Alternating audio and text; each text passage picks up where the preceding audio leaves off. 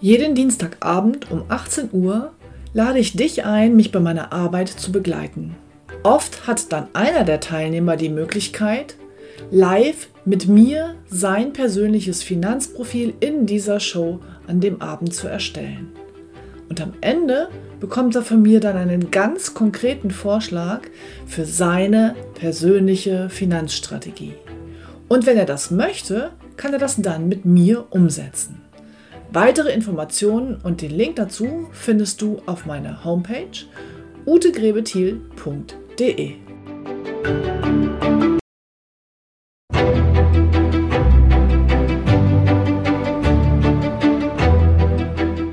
Finanzen verstehen, richtig entscheiden. Der Podcast für Menschen, die Rat suchen, bevor sie handeln.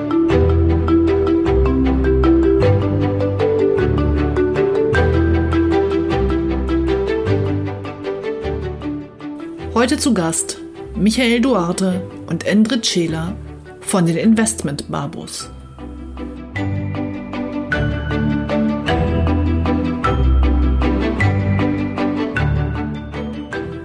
Wir sind die MLP-Geschäftsstelle für Ärzte, Tierärzte und Zahnärzte in Hannover. Mein Team und ich coachen beruflich erfolgreiche Menschen, die bewusste finanzielle Entscheidungen nach Abwägen von Vor- und Nachteilen treffen wollen. Wir helfen ihnen, ihr Vermögen zu schaffen, zu sichern und zu schützen. Im ergebnisoffenen Coaching-Prozess bringen Sie Ihre Vorstellungen ein und wir achten mit einem roten Faden darauf, dass Sie am Ende an alles gedacht haben. Herzlich willkommen zum nächsten Financial Friday hier im Podcast Finanzen verstehen, richtig entscheiden. Thema heute ist Investment und ich habe mir heute Gäste eingeladen. Die beiden Podcaster vom Investment Babo, Michael Duarte und Endrit Cela sind heute zu Gast bei mir. Ich stelle sie euch kurz, ich stelle sie Ihnen kurz vor. Michael Duarte ist Sales Director bei Clatin, früher Rouvier.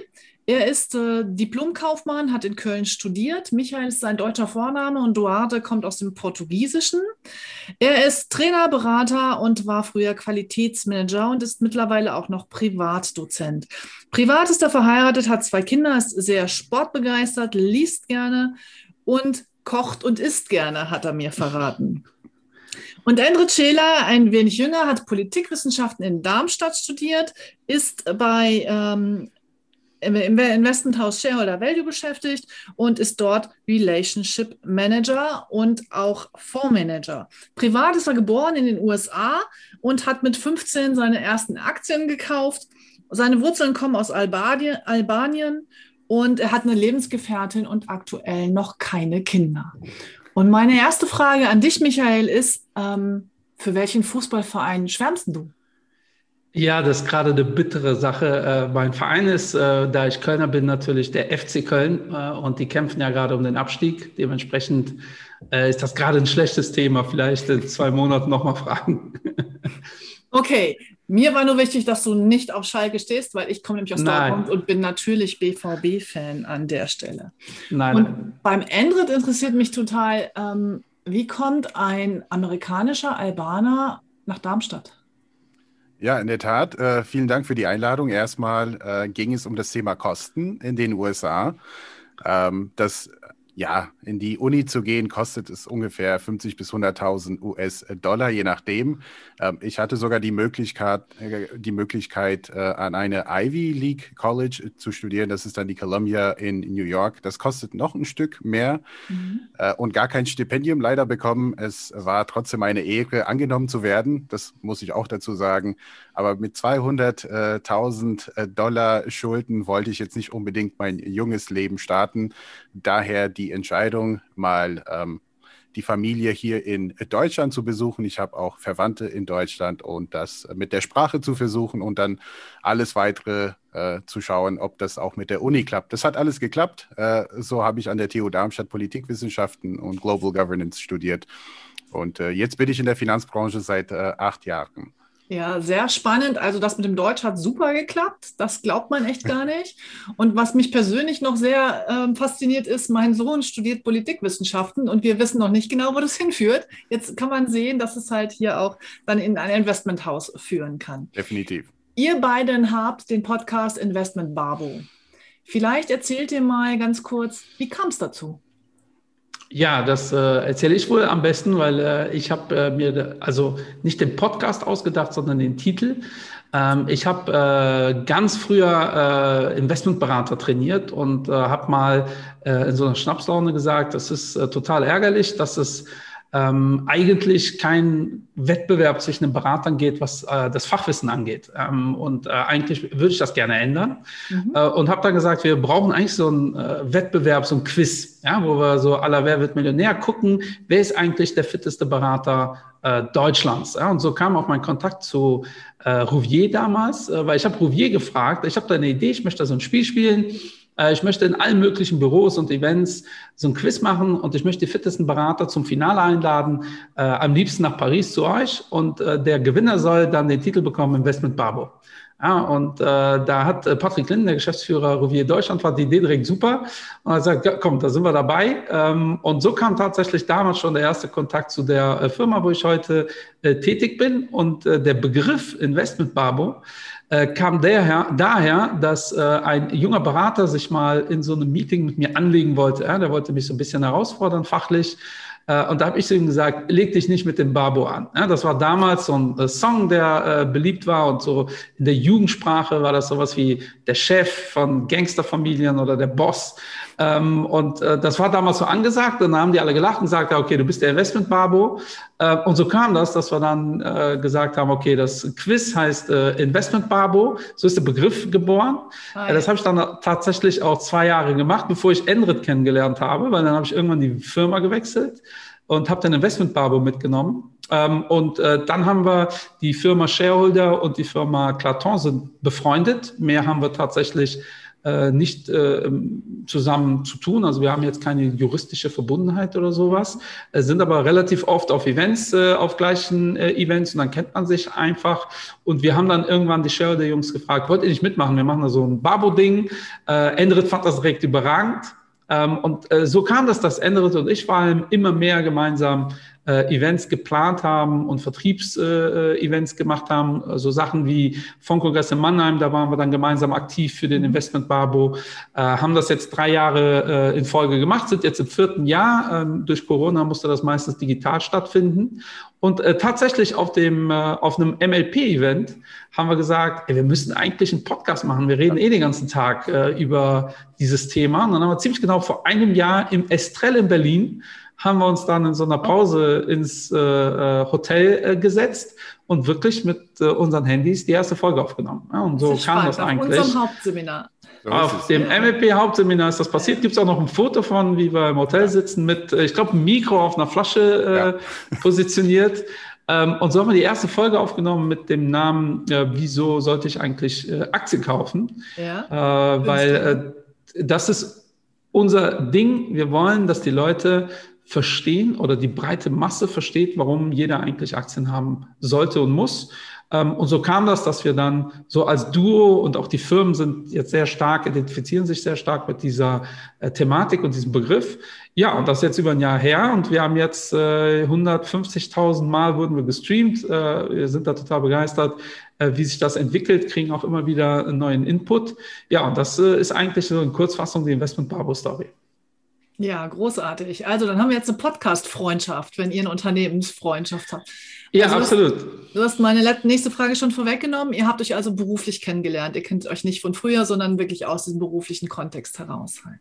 Ja, ja. Ja, okay. Und dazu sage ich einfach mal schade, dass wir uns auch früher nicht äh, gekannt haben, weil äh, wir verstehen uns wirklich super.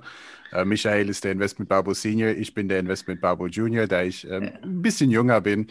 Und, äh, aber wir haben uns jetzt kennengelernt und es war genau am Valentinstag, das muss man auch dazu sagen, ja. wo wir unsere erste Folge bei, äh, also in Berlin bei Estrell, äh, bei der MLP Hauptseminar aufgenommen haben. Ja, ihr habt euch also gesucht und gefunden, große Investmentliebe. So ja, wunderbar. Ähm, MLP ist ja nun ein, ein Fondsmaklerhaus, so nenne ich das immer. Ne? Also im Geldanlagebereich sind wir genauso unabhängig wie im Versicherungsbereich und ihr seid bei zwei verschiedenen Investmenthäusern. Und da würde ich euch jetzt nochmal bitten, ähm, vielleicht fängst du an, Endrit, mir mal kurz so, so die, die Kernthemen, was, also was zeichnet dein Investmenthaus Shareholder Value aus? Ja, also Shareholder Value wird man wohl äh, ziemlich gut kennen, zumal äh, MLP auch unser größter Kunde ist, äh, beziehungsweise in unserem Fonds am, am, besten oder am höchsten vertreten ist. Und äh, zwei Begriffe sind hier einmal der Frankfurter Aktienfonds für Stiftungen. Das ist unser Flaggschiff-Produkt, unser Flaggschifffonds, der seit 13 Jahren über 8,5 Prozent jetzt erwirtschaftet. Und äh, der Fondsmanager ist Frank Fischer, äh, ist auch ein Begriff, glaube ich, für die meisten MLPler. Und was uns auszeichnet, wir sind äh, Value-Investoren. Wir schwimmen auch gerne mal gegen den Strom. Also wir mögen auch volatile Phasen an den Aktienmärkten. Äh, dennoch wollen wir, dass unsere Kunden ja gut schlafen können. Deshalb haben wir äh, den langfristigen Gedanken in Aktien. Also wir verkaufen ungerne wunderbare Unternehmen. Die halten wir so lange wie möglich im Portfolio. Aber in volatilen Phasen haben wir dann auch die Möglichkeit, äh, unseren Fonds abzusichern, leicht abzusichern, so dass wir dann quasi die, diese Maximum Drawdowns, diese Verlustphasen abfedern und ausbügeln können für unsere Kunden, damit sie im besten Fall äh, auch in volatilen Phasen wie jetzt jüngst die Corona-Krise etwas ruhiger schlafen können. Denn wir wissen alle hier, äh, langfristig kann man wunderbare Erträge erzielen am Aktienmarkt, aber man muss wirklich langfristig investiert bleiben und das ist die Kunst. Das ist genau die Herausforderung. Im Namen steckt ja schon, ähm, das Kerninvestment, der Strategieansatz ist eher im Value-Bereich zu sehen, korrekt? Richtig, richtig. Ja, okay. Jetzt haben letztes Jahr ja die Growth Fonds, da sind ein wenig davon gelaufen, aber damit steigen ja die Chancen, dass jetzt in die nächsten Jahre, dieses Jahr oder nächstes, der Value-Ansatz wieder ein bisschen mehr in den Vordergrund drückt. Ja, und auch das äh, sehen wir in der Tat. Ähm, wir haben einen sehr, sehr guten Start jetzt ähm, ins Jahr 2021. Ähm, der Frankfurter liegt jetzt schon und ähm, wir sprechen hier von Mitte April, äh, fast Ende April, ähm, schon bei 9,5 Prozent. Year to date natürlich ähm, kann das immer wieder schwanken, aber wir haben einen sehr, sehr guten Start und das hat auch äh, zum größten Teil damit zu tun, dass die Value-Werte wieder laufen. Ja. Wir sind wieder auf einem All-Time-High, also wir haben einen neuen Höchststand erreicht. Und das freut uns natürlich. Ähm, wir kennen das ganze Spiel. Wir sind schon seit 40 Jahren am Aktienmarkt. Ähm, damals in den 80er Jahren ähm, als einen Investmentclub. Also wir kennen die Volatilität am Aktienmarkt und wir haben noch einen äh, defensiv beziehungsweise einen kleineren Fonds. Das ist der Value Focus Fund, der sehr konzentriert investiert in 15 Aktien. Und der hat langfristig noch ganz andere Renditen, aber auch mhm. eine ganz andere Volatilität. Ja, das muss man auch dazu sagen. Ja. Ja, vielen Dank. Michael, was gibt es zu Clatin zu sagen? Ja, wir sind ja auf der äh, Liste, äh, MLP-Liste vertreten mit dem Clatin Patrimoine. Der wird dieses Jahr 30 Jahre alt. Und äh, so von den Firmen, ich glaube, deshalb klappt das auch so gut mit Endrit und mir, äh, sind wir eigentlich relativ nah beieinander. Wir sind auch Value-Investoren. Ähm, und auch wir haben letztes Jahr natürlich gesehen, dass die Growth-Strategien besser gelaufen sind. Aber ich würde sogar behaupten, im November letzten Jahres hat sich der Markt schon gedreht. Also mit der Ankündigung von Pfizer, äh, dass ein Impfstoff jetzt da ist, sind die Value-Titel ja durch die Decke gegangen. Also der November 2020 äh, war der, was die Rendite angeht, beste Monat, den wir je hatten. Ja, und wir sind seit 1986 unterwegs. Wir haben mhm. schon viele gute und auch negative Monate erlebt. Aber so eine extreme Performance wie in dem Monat äh, haben wir tatsächlich noch nie gesehen. Und das ist auch die Frage, ob das so rational ist, äh, weil äh, letztendlich kam ja nur die Aussage, es gibt einen Impfstoff. Mehr wussten wir zu dem Zeitpunkt ja nicht. Ähm, aber von den Firmen sind wir relativ nah bei Shareholder Value. Wir sind auch Value-Investoren. Ich glaube, der größte Unterschied zwischen uns ist, dass wir A, Franzosen sind. Also wir sitzen in Paris. Äh, dementsprechend äh, haben wir auch äh, in der Regel etwas höheren äh, Frankreich-Bias. Äh, da ist Shareholder eher in Deutschland unterwegs. Und wir haben halt keinen Frank Fischer. Äh, wir haben, Frank Fischer kann man ja schon als Star-Manager bezeichnen, der einfach einen hervorragenden Job macht. Wir haben halt einen Teamansatz. Ne? Und das hört sich immer so ein bisschen äh, unspektakulär an, aber das wird bei uns gelebt äh, seit äh, über 30 Jahren. Auch da eine ganz kurze äh, Anekdote. Ich habe äh, äh, mein, ich bin, als ich zu damals Rouvier gewechselt bin, hatte ich das Gespräch mit äh, Patrick Linden, dem Deutschlandchef, auf dem Fondskongress in Mannheim. Und da wir uns schon lange kannten, ging das halt sehr schnell. Ja? Also wir haben da wirklich zehn Minuten geredet, dann waren wir uns eigentlich einig. Und dann meinte er, ja, du musst halt nur noch nach Paris, die Partner, weil die Firma äh, ist zu 100 Prozent in Hand der Mitarbeiter, die wollen dich halt kennenlernen. Aber das wird so ein Kaffee- und dann bin ich an, äh, das vergesse ich auch nie, Weiber äh, Fastnacht äh, mit dem ICE nach, äh, oder mit dem Thales nach Paris gefahren. Warum weiß ich noch Weiber Fastnacht? Weil ich halt in Anzug, im Anzug am Weiber Fastnacht am Hauptbahnhof in Köln stand und das dann, das brennt sich dann auf jeden Fall ein und ich dachte, ich trinke ein Käffchen und bin wieder weg und war dann sehr erstaunt, als Meetingraum aufgeht und da saßen fünf Fondsmanager. Ne? Und dachte ich schon so, okay, das ist aber jetzt sehr viel Aufwand äh, für Kaffee- und Kuchengespräch. Ähm, und das Gespräch ging vier Stunden tatsächlich. Und ich habe als erstes äh, Patrick Lind angerufen, meinte, das war kein Kaffee- und Kuchengespräch. Äh, und er meinte dann, ja, ich wollte jetzt keinen Druck machen. Wenn ein Partner gesagt hätte, irgendwie passt das nicht, wäre es halt raus. so läuft das bei uns. Äh, da war ich auch ganz dankbar, dass er mich da so ein bisschen im Dunkeln hat äh, tappen lassen. Ähm, aber so funktioniert die Firma. Ja, jede Entscheidung wird einstimmig getroffen, jede äh, Mitarbeiterentscheidung ähm, und jede Geldanlageentscheidung auch. Ähm, und äh, das hat natürlich den Vorteil, dass wir sehr, sehr convicted sind, wenn wir was machen. Äh, wenn man es negativ darstellen will, äh, sind wir natürlich nicht die, die heute äh, kaufen, morgen verkaufen. Ähm, dann kann man sagen, äh, wir sind träge. Äh, ich würde sagen, wir sind halt, äh, wir investieren nur, wenn wir zu 100 Prozent überzeugt sind. Ähm, und wir gehen auch raus, äh, wenn wir zu 100 Prozent nicht mehr von der Firma überzeugt sind. Und so, äh, ähm, so, so mittelgare Entscheidungen treffen wir nicht. Und das ist etwas, was äh, Claton, glaube ich, sehr stark ausmacht.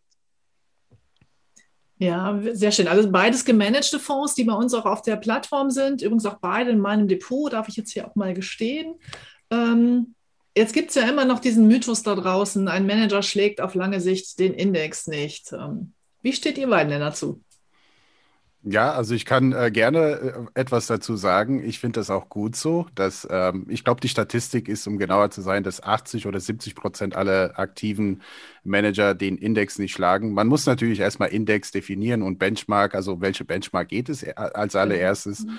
Aber äh, das äh, sagt auch wiederum, dass 20 Prozent oder beziehungsweise 30 Prozent dann doch die Benchmark schlagen. Und meine Antwort ist ganz einfach, finde diese 30 Prozent und pack sie in deinem Portfolio und lass sie langfristig arbeiten. Ja.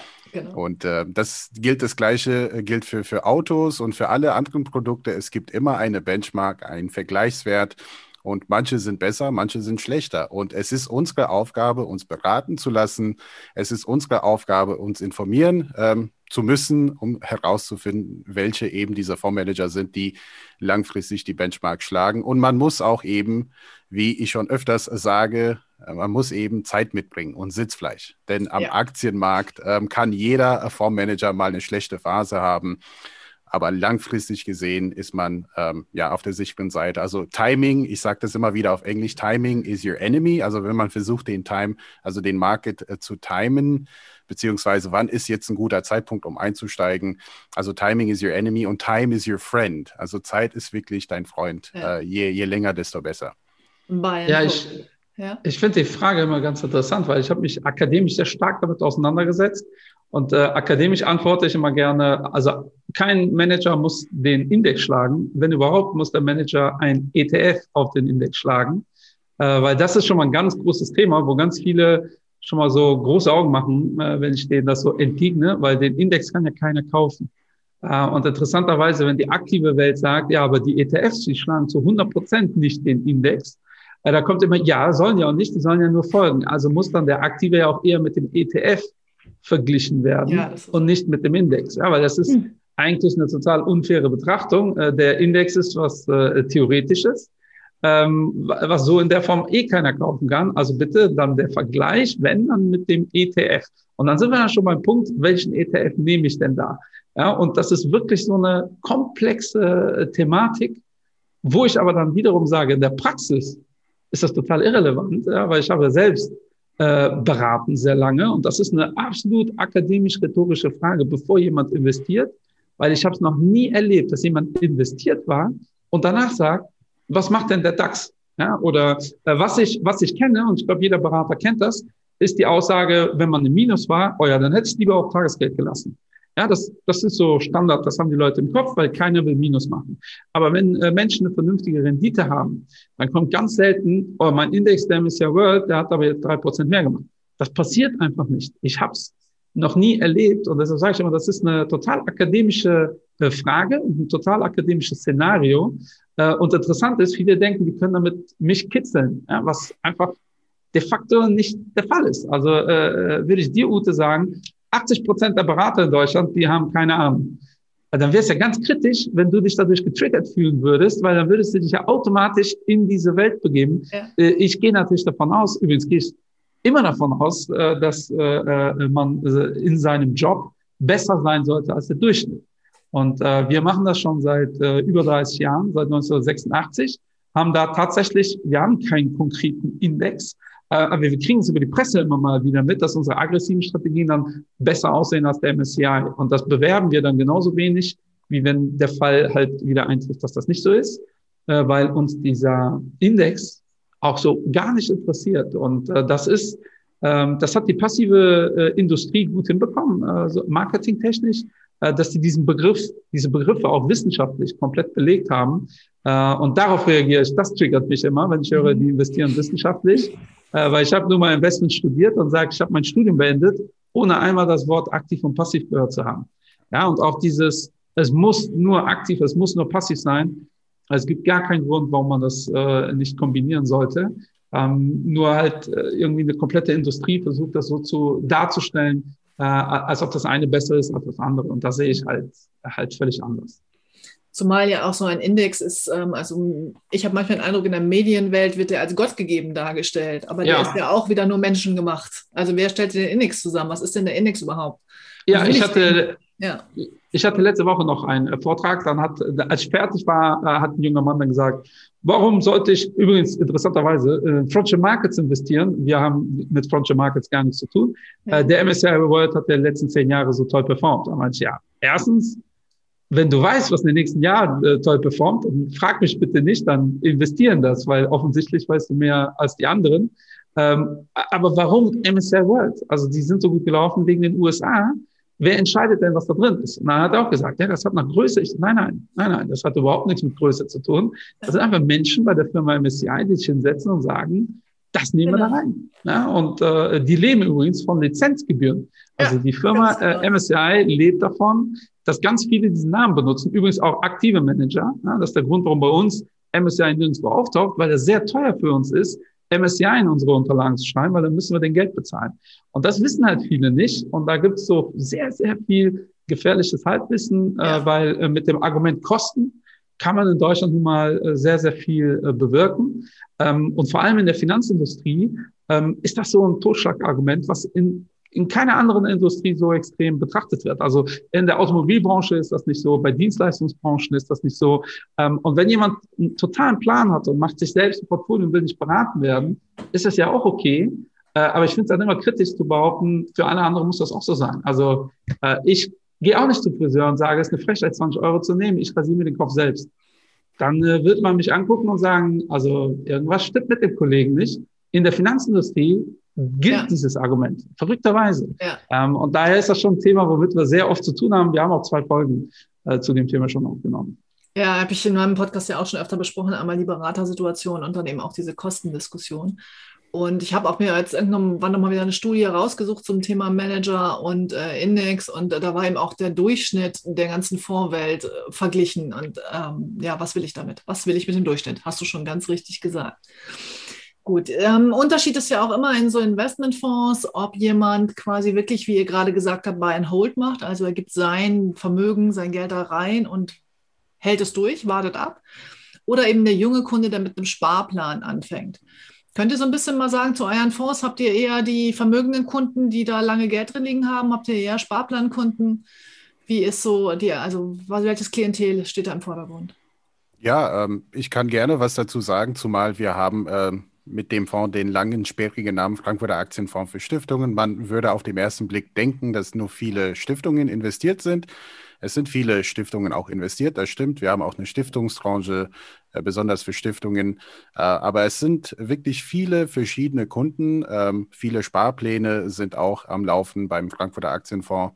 Aber wir haben auch viele Family Offices und viele Pensionskassen und viele Insti-Kunden, die mit größeren Summen einmalig äh, investiert sind. Und äh, wir haben da wirklich eine breite Palette und das zeigt ja auch, wie viele Tranchen wir jetzt mittlerweile haben. Äh, wir haben auch für, für die Schweiz äh, eine, eine, Schweizer Tranche aufgelegt und ähm, wir haben mittlerweile um die acht Tranchen im Frankfurter Aktienfonds für Stiftungen, weil wir eben so viele verschiedene Kunden haben. Besonders äh, mag ich die Sparpläne, denn ich nenne das einfach mal unter uns Sticky Money. Ich weiß, dass jeden Monat da Geld reinkommt. Und das ist genau das Gleiche, was wir auch in Geschäftsmodellen mögen, also in Firmen, wo wir selber Geld investieren, also Unternehmen, die es schaffen, monatliche Einkünfte zu haben.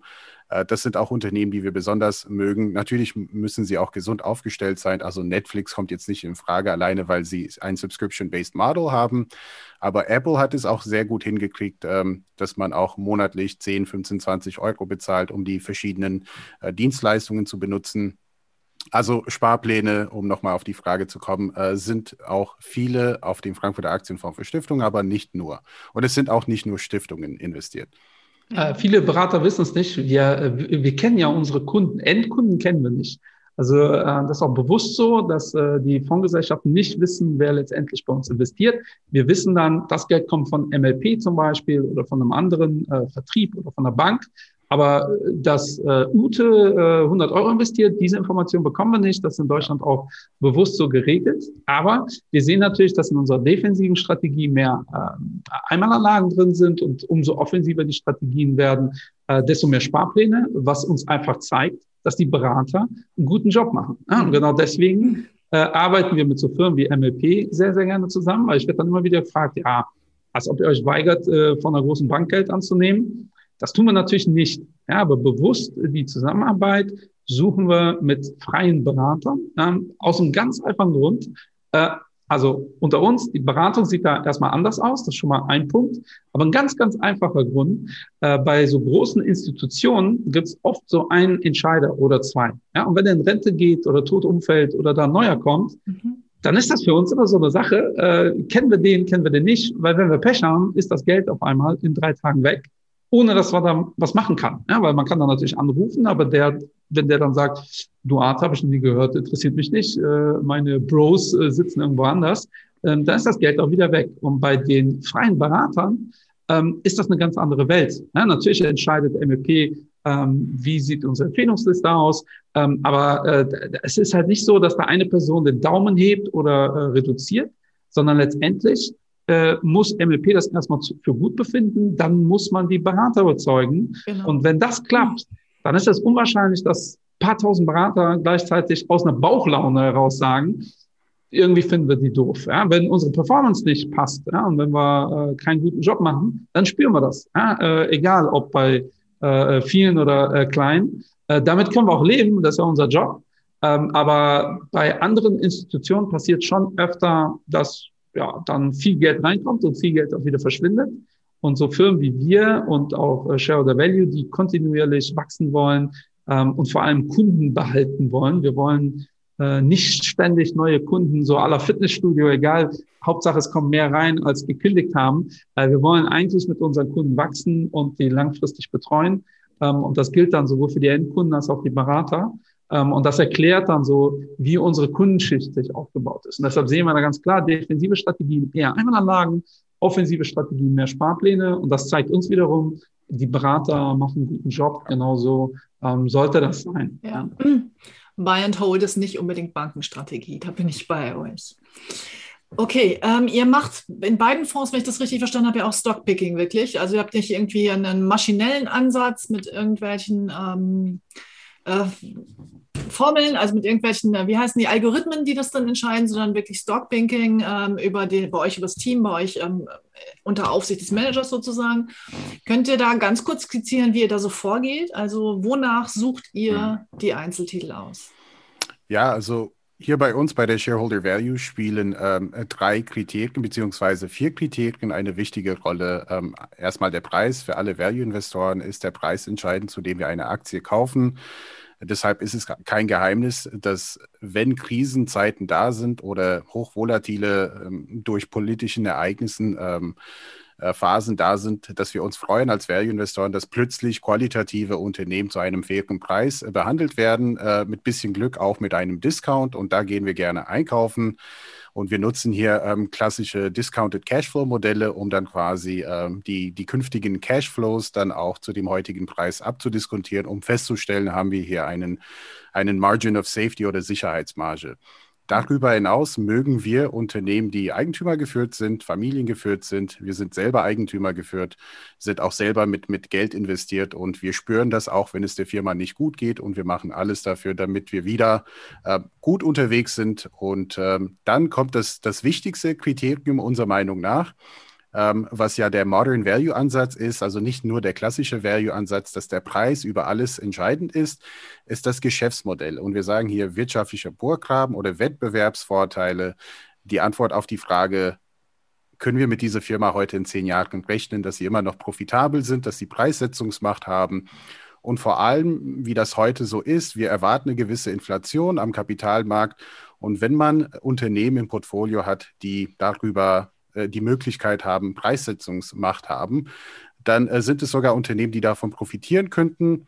Und äh, dann das vierte Kriterium hat aber weniger mit dem Thema Stockpicking zu tun. Also wir sind klassische Buy and Hold. Wir wollen äh, Unternehmen so lange wie möglich im Portfolio halten, aber wir haben auch die Möglichkeit abzusichern, äh, strategisch abzusichern. Und das ist dann der Mr. Market, dass wir dann quasi die Laune der Märkte nutzen und messen äh, können wann herrscht gerade Euphorie. Und das ist für uns immer ein Zeichen, etwas vorsichtiger unterwegs zu sein, äh, mit der Aktienquote zumindest. Und äh, wann herrscht jetzt Panik oder ja, wie man äh, so schön kennt, den Spruch, wenn Blut auf der Straße liegt sozusagen, wann können wir jetzt antizyklisch handeln? Wann haben die Märkte endlich kapituliert? Und ich glaube, die meisten MLP-Berater äh, werden äh, wohl äh, diese vier Kriterien kennen, von Frank Fischer auch mehrmals gehört. Ja. Aber ähm, hm. für, für, für manche anderen, das sind dann quasi die vier Kriterien, äh, wonach wir suchen. Und eine Sache kann ich auch noch dazu sagen. Ähm, wir haben auch einen Teamansatz. Klar, äh, Frank Fischer ist unser äh, Star Manager, ist auch ähm, unser Kopf, ist die letzte Instanz sozusagen. Aber wir haben auch hier zwölf Investmentanalysten, Inhouse Investmentanalysten und wir kaufen kein Research, äh, wir machen alles in-house. Mhm. Ähm, das bedeutet auf der einen Seite, dass unser Investment-Universum eingeschränkt ist. Also wir können jetzt nicht in alle Welt investieren, aber da, wo wir investieren können, haben wir wirklich sehr, sehr gutes Research von unseren Jungs und Mädels. Und äh, die teilweise auch vor Ort sind. Und das ist natürlich auch ähm, ganz nett zu wissen, dass diese Firma auch vor Ort tatsächlich das tut, was sie uns auch versprechen. Und ähm, ein tolles Beispiel ist auch die Firma Ryman Healthcare aus Neuseeland. Ähm, da haben wir uns tatsächlich die Zeit genommen. Wir sind auch ähm, mehrmals in Neuseeland gewesen, auch in Australien, weil sie ähm, auch Richtung Australien wachsen. Und äh, das ist dann so ein bisschen der Ansatz von Shareholder Value. Und ich glaube, also es wird jetzt nicht viel anders bei, bei Michael sein, aber Michael, du darfst gerne was dazu sagen. Ja, also äh, wir sind auch Value-Investoren. Ne? Bei uns heißt Strategie Quality und Value und äh, Quality definieren wir sehr ähnlich äh, wie Shareholder Value.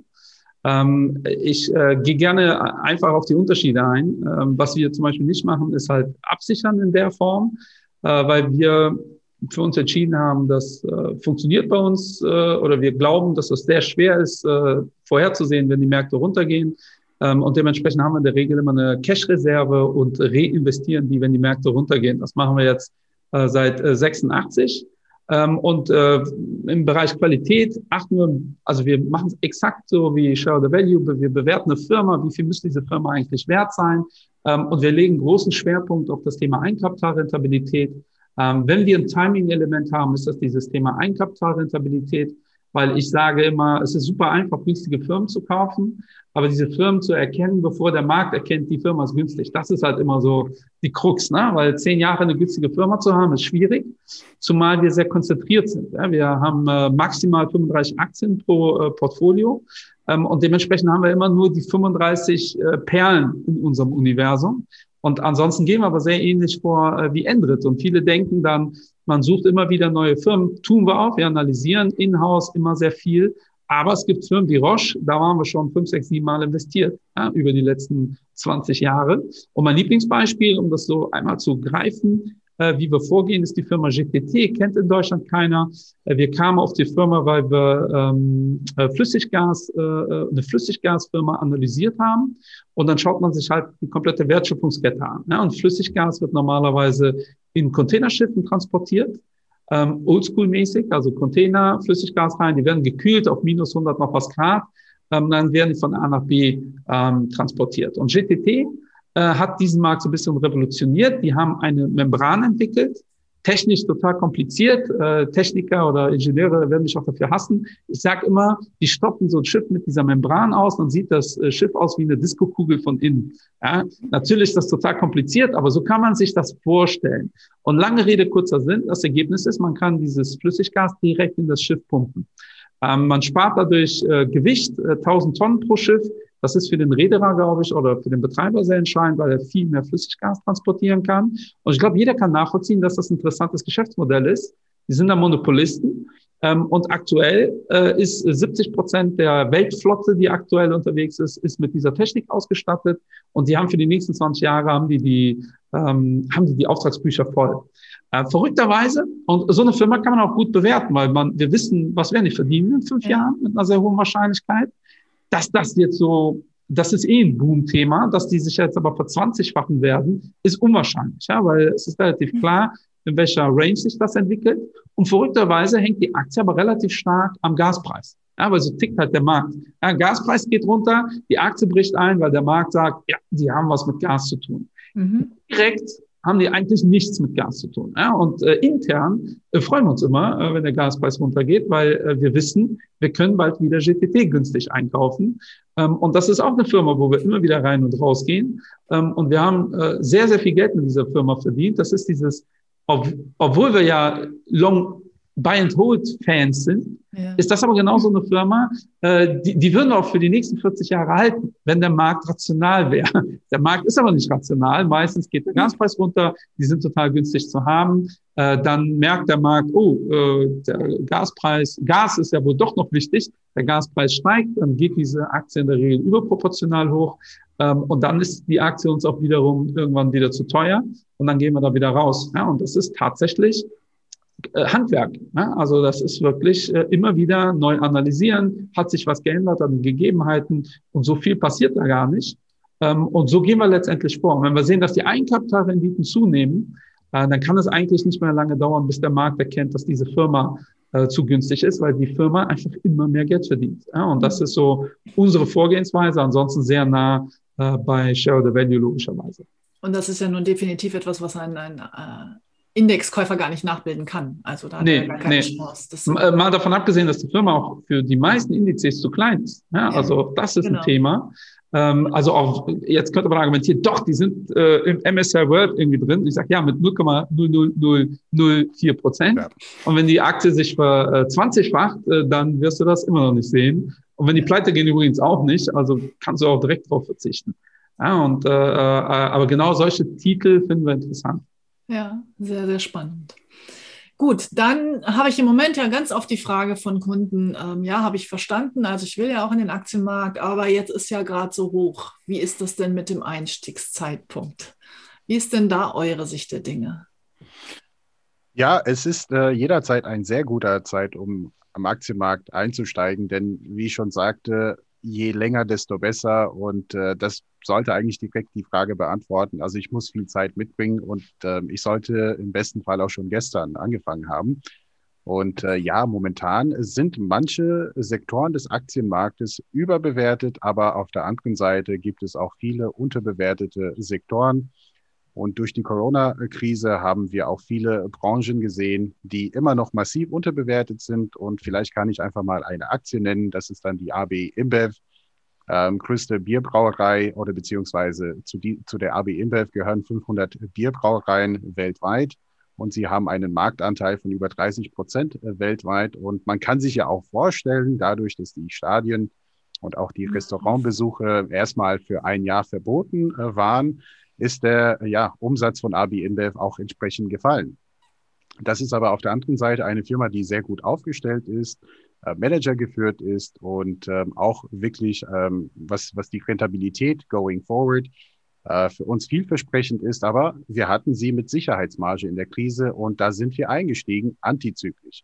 Jetzt haben wir eine gewisse Erholung gesehen, aber wir sind noch lange, also wirklich weit weg vom All-Time-High. Und äh, deshalb mit dem Beispiel wollte ich jetzt nur ganz kurz erläutern. Es gibt viele tolle Opportunitäten und hier bei uns im Hause Shareholder Value, wir sind da immer aktiv dabei, diese zu finden. Das heißt, mit einem aktiv gemanagten Fonds muss man die Welt ein bisschen anders betrachten, denn äh, wir suchen uns auch nicht die teuren Unternehmen aus, um diese jetzt zu kaufen. Wir sind eben als Value-Investoren antizyklisch unterwegs. Das heißt, mit einem aktiv gemanagten Fonds ist jederzeit ein sehr guter Zeitpunkt, um einzusteigen, denn wir wollen jedes Jahr im besten Fall die zweistelligen Renditen erwirtschaften für unseren Kunden. Und äh, ja, momentan natürlich ist mir auch bewusst, dass die äh, Tech-Sektoren, besonders aus den USA, total überbewertet sind und manche Sektoren wie jetzt Wasserstoff und, äh, und so weiter und so fort da würde ich jetzt auch dagegen raten. Ähm, wenn es jetzt wirklich um das Thema Einzelaktien gehen sollte, was ja nicht unser Thema heute ist. Nein, meins auch nicht, genau. genau. Aber ähm, wenn, wenn es wirklich darum geht, mit einem Sparplan ja, äh, loszulegen, dann ist mhm. jederzeit ein sehr, sehr ja. guter Zeitpunkt. Und im besten Fall, wie gesagt, schon gestern. Also ja. das ist die Frage, die ich in meiner Karriere am meisten gestellt bekommen habe. Ja. Ähm, und ich sage, äh, das ist eine sehr irrationale, kurzfristige Frage, weil ich antworte immer mit Ja, man sollte investieren. Ja, das ist schon mal äh, Punkt äh, Nummer eins. Äh, und äh, Punkt Nummer zwei, wenn man den Zeithorizont mitbringt und vernünftig diversifiziert ist. Und das macht, das ist der Job eines guten Beraters, äh, weil völlig unabhängig, was jetzt passiert, kann ich garantieren, dass der nächste Crash kommt. Und ich kann auch garantieren, dass der nächste All-Time-High kommt. So, das ist, äh, war in den letzten 100 Jahren so, wird auch in den nächsten 100 Jahren so sein. Wir sind überall auf All-Time-High-Niveaus. Das heißt, egal wann wir investiert haben in der Vergangenheit, war das äh, bis heute eine super Idee. Das heißt, das ist die meistgestellte Frage und ich habe jedes Mal mit Ja geantwortet und die Antwort war jetzt im Ab a posteriori immer richtig. Ja, und das ist halt das, was die Leute verstehen müssen, dass die Aktienmärkte langfristig steigen. Ja, und man sollte generell nur in reine Aktien investieren, wenn man mindestens sieben bis zehn Jahre Zeit hat. Äh, wenn man die nicht hat, ist äh, äh letztes Jahr im März, habe ich gesagt, jetzt ein super Zeitpunkt. Äh, ich kann nicht garantieren, dass in einem Monat äh, nicht noch ein besserer Zeitpunkt ist, weil das wusste ich ja im März auch nicht, ob Donald Trump irgendwie Krieg mit Nordkorea anzettelt. Jetzt lachen wir schon wieder drüber, aber vor einem Jahr hätte keiner gesagt, äh, das ist ja total abwegig. Ja, und wäre das passiert, wäre im Mai äh, noch ein besserer Zeitpunkt. Was aber wichtiger ist als diese kurzfristige Betrachtung, ist, die Welt wächst. Ja, wir werden immer mehr Menschen, immer noch trotz Corona, äh, immer mehr Konsumenten. Und das ist der Grund, ganz profane Grund, warum die Welt langfristig wächst. Wenn mir jetzt jemand im April gesagt hätte, wow, super, du hast mich überzeugt, äh, ich investiere, ich habe aber nur drei Monate Zeit, dann hätte ich auch gesagt, stopp, Macht das nicht. Drei Monate ist absolute Spekulation. Wenn aber jemand sagt, ich spreche über meine Altersvorsorge, ey, ganz ehrlich, dann ist total egal, was Trump macht, äh, weil die Märkte langfristig steigen müssen. Kann man auf hundert verschiedene Arten und Weisen erklären. Und das ist halt wirklich wichtig, dass wir uns das da mal den Fokus hinlenken, äh, weil dieses solchen jetzt investieren ist in der Hoffnung, in der Woche ist ein besserer Zeitpunkt. Ja, aber jetzt haben wir es ja wieder. Vor einem Jahr war die Frage, soll ich jetzt investieren? Ich habe gesagt, ja, ist ein super Zeitpunkt. Jeder, der jetzt investiert, wird glücklich sein. Aber vielleicht ist in drei Wochen noch ein besserer Zeitpunkt. Das ist Grund genug für viele Leute zu warten drei Wochen und dann nochmal dieselbe Frage zu stellen. Und dann werde ich dann nochmal so antworten. Ähm, und das Verrückte ist, die wollen halt sehen, dass die Kurse wieder hochgehen. Jetzt haben wir es gesehen und jetzt ist schon wieder die Frage, müsste es nicht wieder runtergehen? Ja, und das wird, und ja. wenn wir uns nicht trennen von diesem, von diesem Fokus, ja. sind wir wie so ein Hund, der sich um die eigene Achse äh, dreht und seinen Schwanz jagt weil dann wird der Punkt nie kommen. Ja, weil die Märkte steigen langfristig in zyklischen Bewegungen. Ja, also wir werden nie sagen, oder man kann es sagen, aber seriös kann keiner sagen, so, jetzt sind wir am Peak, jetzt geht's runter, und jetzt sind wir unten, ab jetzt geht's nur noch hoch. Das kann keiner sagen. Deshalb einfach breit aufstellen, diversifizieren, guten Berater an der Seite haben äh, und investieren, wenn man die Zeit hat. Wenn man nicht die Zeit hat, ist das schade, aber dann sollte man nicht investieren. Ja, ganz einfache Story, ja, weil dann ist das Spekulation. Äh, 2011 im März war ein super Zeitpunkt, äh, gab es keine negativen News und auf einmal Fukushima. Ja, ja. Bumm. Ja, äh, 30 Prozent weg. Danach kam äh, die Griechenland-Krise oder PIX, äh, Europakrise. Damit konnte man schon eher rechnen, aber Fukushima, das hat halt keiner auf dem Schirm. Ähm, und das ist immer so ein schönes Beispiel, warum Zeit so wichtig ist, weil hätte ich exakt zwei Tage vor Fukushima investiert, hätte es mich geärgert. Heute äh, würde ich das in meinem Portfolio gar nicht mehr erkennen, ja, weil äh, äh, einfach in zehn Jahren so viel passiert ist und die Rendite äh, sich, äh, die, die habe ich äh, eingeholt. Ähm, jetzt könnte man als Kritiker sagen, ja, hätte man fünf Tage gewartet, hätte man noch eine bessere Rendite. Ja, aber genau das ist genau der Fehler, weil am Ende, ob es 8,2 sind oder 8,4, wir sollten glücklich sein, weil die Alternative nicht zu tun ist, wir haben das Geld auf Festgeldkonto zu null. Ja, und das ist wirklich, darauf sollten wir den Fokus legen. Und ich habe mal geschrieben, äh, wir sind in Deutschland ganz schnell beim Optimieren, bevor wir überhaupt irgendwas geplant haben. Mhm. Ja, und äh, das ist so ein klassisches Beispiel, was in die Richtung geht. Ja. Das war ja schon fast das perfekte Schlusswort. Also genau mein Credo, strategische Vermögensplanung hat auch was mit eigenen Zielen und Zeithorizonten zu tun und kurzfristig ist die Börse nicht prognostizierbar. Das werde ich auch nicht müde, immer wieder zu erzählen. Ich sehe, wir sind da auch wirklich auf einer Wellenlänge. Es hat mir ganz, ganz viel Spaß gemacht mit euch. Gerne wiederholen wir das vielleicht in ein paar Monaten Sehr oder nächstes Jahr nochmal, gucken wir nochmal rein. Vielen Dank für den Einblick in die Welt der Fondsmanager und der Kapitalanlagegesellschaften. Und ihr habt natürlich jetzt hier als Gäste das letzte Wort oder ändere du vielleicht das vorletzte. Ja, vielen lieben Dank auch von meiner Seite. Ja. Äh, ich freue mich, wenn wir wieder dabei sind. Wir können das gerne ähm, ja, zweimal im Jahr oder auch einmal im Quartal wiederholen. Wir stehen immer wieder gerne zur Verfügung und auch in die MLP-Welt da draußen. Ähm, die Investment-Barbos stehen auch für Kundenveranstaltungen, Beraterschulungen, auch jetzt in Doppelpack gerne zur Verfügung. Sowas machen wir gerne und auch öfters. Das war es aber erstmal von meiner Seite. Danke, dass Sie dabei waren. Michael. Ja, vielen Dank. Ich finde das toll, äh, Edre zuzuhören in seiner amerikanischen, grenzenlosen Selbstüberschätzung. Wir machen das einmal die Woche, weil ihr kriegt ja nicht genug von uns. äh, nein, also mir hat es auch sehr viel Spaß gemacht. Ähm, es ist, äh, wir stehen wirklich für jede äh, Schandtat äh, sind wir bereit. Unser Ziel ist, dass äh, Menschen in Deutschland mehr Investments machen. Ja. Äh, dementsprechend Dabei. ist unser gemeinsamer Ziel, dass sich mehr Menschen bei MLP beraten lassen, weil dann wird über kurz oder lang mehr Menschen werden dann Investment machen. Ja. Wenn mehr Menschen bei MLP Investment machen, werden wir auch mehr Geschäft machen, äh, wobei wir genau wissen, dass MLP Depots vermittelt, das ist ja genau die Stärke von äh, MLP und wir nicht in jedem Depot dabei sind. Aber da sind wir clever genug oder haben das Gesamtspiel erkannt, äh, dass wir wissen, dass wenn in Deutschland, wenn wir es schaffen, gemeinsam, dass in Deutschland mehr Leute die Investmentquote hochfahren, dann sind wir alle glücklicher, auch die Kunden übrigens. Weil, äh, und das ist mein Abschlusssatz, das, äh, dann haben wir auch was Politisches mit drin. Ähm, eigentlich, wenn wir ehrlich sind, müssten wir den äh, Deutschen sagen, ob ihr Investments gut findet oder nicht, eigentlich egal weil äh, mit einer Rendite von eins bis zwei Prozent werdet ihr gar keine Lücke geschlossen bekommen. Ja, also das gilt zumindest für den Durchschnittsdeutschen, ähm, der irgendwie 500 Euro sparen muss. Ja, und da hört man relativ selten, dann spare ich halt 2000 Euro und gebe mich mit einem Prozent zufrieden. Und wenn wir ganz ehrlich sind, müsste man das genauso kommunizieren. Das passiert leider noch nicht. Dafür ist dann MLP da, dafür sind wir da. Wir freuen uns auf äh, zukünftige gute Zusammenarbeit. Vielen Dank. Ja, herzlichen Dank. Und auch an Sie, liebe Hörer, ich wünsche Ihnen wie immer eine wunderbare Woche. Bis zum nächsten Financial Friday und bis bald. Ihre Ute Grebetil.